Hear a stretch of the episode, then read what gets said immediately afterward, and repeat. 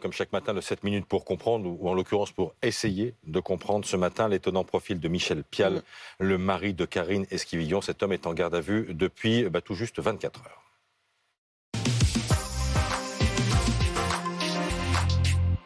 Avec nous, Cécile Olivier, la chef du service police-justice de BFM TV. Bonjour Cécile. Jean-Pierre Bouchard, psychologue et criminologue. Et Maxime Brandstetter, journaliste police-justice de BFM TV, euh, qui est à La Roche-sur-Yon, aux abords de la gendarmerie où Michel Pial est donc entendu depuis euh, hier matin. On va rejoindre Maxime dans un instant, mais avant cela, on, voulait vous faire écouter l'avocat de, Michel Pial, le mari donc de Karine Esquivillon, disparu mystérieusement depuis le 27 mars dernier. Voici les mots donc de l'avocat de Michel Pial qui s'exprimait hier soir au micro de BFM TV pour la première fois, euh, tard hier soir. Écoutez ce qu'il dit de la ligne de défense de son client. Il a toujours dit la même chose, Monsieur Pial, donc effectivement, il conteste les faits. Maintenant, euh, à lui de, répondre aux questions des enquêteurs. Il s'y tient, il s'y, attendait, donc euh, il y a aucun, il est tout à fait prêt à ça. Il coopère. Euh bien sûr, il a décidé de répondre aux questions. il aurait pu, c'est un droit, hein, bien sûr, hein, ça n'aurait aucunement signifié qu'il est coupable ou autre. Hein, il aurait pu garder le silence. Il décide de s'expliquer et de, jouer la carte de la transparence, qu'il fait depuis le départ. Voilà, pour requis par Anne Lorban et Johan Chérifi, le premier élément important, Maxime Branstetter, c'est que l'homme, quand même, coopère. Il répond aux questions. Oui, il répond aux questions, mais j'ai envie de vous dire, c'est ce qu'il fait euh, depuis le départ, avant même d'être en garde à vue. Je vous rappelle que Michel Pial, il a largement répondu à tous les journalistes. Il a, on le sait, pour avoir parlé avec eux, répondu à tous ses proches, toutes les personnes qui lui ont demandé. Il leur a donné des versions, même des personnes plus ou moins éloignées du couple qui lui envoyé un message sur Facebook. Il avait tendance à rappeler tout ce qui s'était passé au cours de longs messages. Donc ce n'est pas nouveau. Michel Pial, c'est son attitude depuis le départ de la disparition de Karine. Il parle, il raconte, il raconte, il raconte sans cesse ce qui s'est passé et il, n'a pas de problème à se justifier. En tout cas, il se justifie énormément. Ce sont notamment ces incohérences depuis le début de la disparition de, de, Karine qui ont conduit à cette garde à vue, Maxime. Et tout ce qu'il peut dire aujourd'hui aux enquêteurs est forcément sujet à caution quand on entend les témoignages des proches depuis euh, quelques heures qui racontent à quel point c'est un homme mythomane.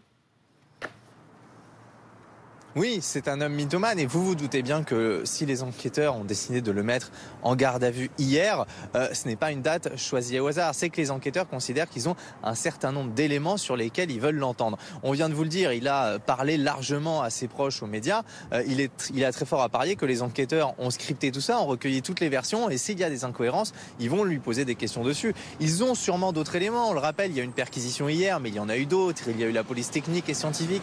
Il y a eu des fouilles. Il y a eu des études des téléphones portables. C'est évident, et on peut le dire sans trop s'avancer, que les enquêteurs, ils ont beaucoup d'éléments et ils vont l'interroger là-dessus. S'il est mythomane, euh, eh bien, il risque à un moment donné de se coincer. Vous savez, c'est les enquêteurs, ils savent très bien faire, ils savent vous emmener quelque part et, vous prouver à un moment donné que vous avez menti. S'il est mythomane, c'est le cas. S'il ne l'est pas, eh ben, ça permettra de l'innocenter. Jean-Pierre Bouchard, euh, donc s'il s'avère, et apparemment c'est le cas, que le garçon est, est mythomane, est-ce que le profil d'un suspect mythomane est difficile à coincer? Euh, non, pas spécialement, parce que là, cette personne, alors euh, d'abord, je, prends les précautions d'usage, hein, il est présumé innocent, euh, ça dépend du, de l'enquête, etc. Celui-ci est de nature bavarde, donc s'il s'il produit beaucoup de mensonges, forcément, il produit des contradictions et il s'éloigne de la réalité. Et en parallèle, les enquêteurs, eux, sont sur des fondamentaux de toute enquête, c'est-à-dire ils recherchent aussi des preuves matérielles, des témoignages, etc., qui viendront sûrement en contradiction avec les mensonges éventuels. Alors, les mensonges qui ne relèvent pas forcément de la mythomanie. Vous savez, la mythomanie, c'est une pathologie. Et moi, la, plupart des, milliers d'agresseurs que j'ai pu voir dans les affaires judiciaires euh, ou, autres euh, font des mensonges utilitaires pour, les, pour éloigner les enquêteurs de la vérité, pour tenter de se disculper, etc., etc. Donc euh, c'est une action volontaire de tronquage de la réalité à des fins utilitaires pour eux. Je ne sais pas si on est là-dedans, mais les enquêteurs, très vite, vu le flot d'indices qui, apparaissent déjà dans la presse, eux en ont sûrement beaucoup plus encore, euh, vont l'amener et le confronter à ces éventuelles contradictions et à des éléments de réalité. Est-ce qu'il y a des éléments qui vous interpellent dans le parcours, depuis maintenant un peu plus de deux mois, de, de cet homme? Quand je dis parcours, c'est euh, déclaration, attitude, comportement Non, parce que dans ce genre d'affaires, c'est du déjà vu, si vous voulez, tout ça. ce qui est plus surprenant, enfin, pas surprenant, mais ce qui est intéressant, c'est ce que disent certaines personnes qui l'ont bien connu de son passé. Euh, les infractions d'escroquerie. Euh, l'escroquerie, c'est quand même quelque chose où on trompe les autres en les, les manipulant, en montant, etc. Donc, est-ce que c'est un travers qui est ancien, euh, où il est prêt jusqu'à commettre des infractions, certes pas criminelles, mais est-ce que c'est une tendance de fond chez lui ou pas?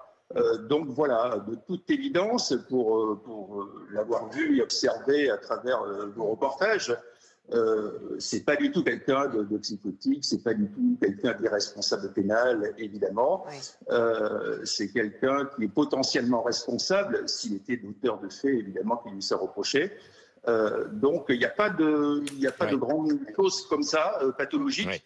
Mais euh, il y a peut-être, peut-être, euh, une recherche de dissimulation de, de la réalité, euh, puisqu'il avance des, des, versions contradictoires. Cécile Olivier, les escroqueries euh, dont parle Jean-Pierre Bouchard, euh, c'est des escroqueries pour lesquelles il a été condamné? C'est des, des, Oui, il a une vingtaine de condamnations à son actif pour escroquerie. Alors, ce qu'on nous raconte, c'est que, par exemple, il essayait de revendre des choses sur le bon coin, comme des louis d'or, mais qui n'étaient pas vraiment euh, des louis d'or, ce qui fait que ça lui a même euh, valu d'être menacé par des gens qui n'ont pas l'habitude de se laisser arnaquer, mmh. euh, si bien qu'il s'était fait hospitaliser à un moment en hôpital psychiatrique pour leur échapper. Mais ça ne fait pas de lui évidemment un, un meurtre. Il y a plusieurs questions, Cécile.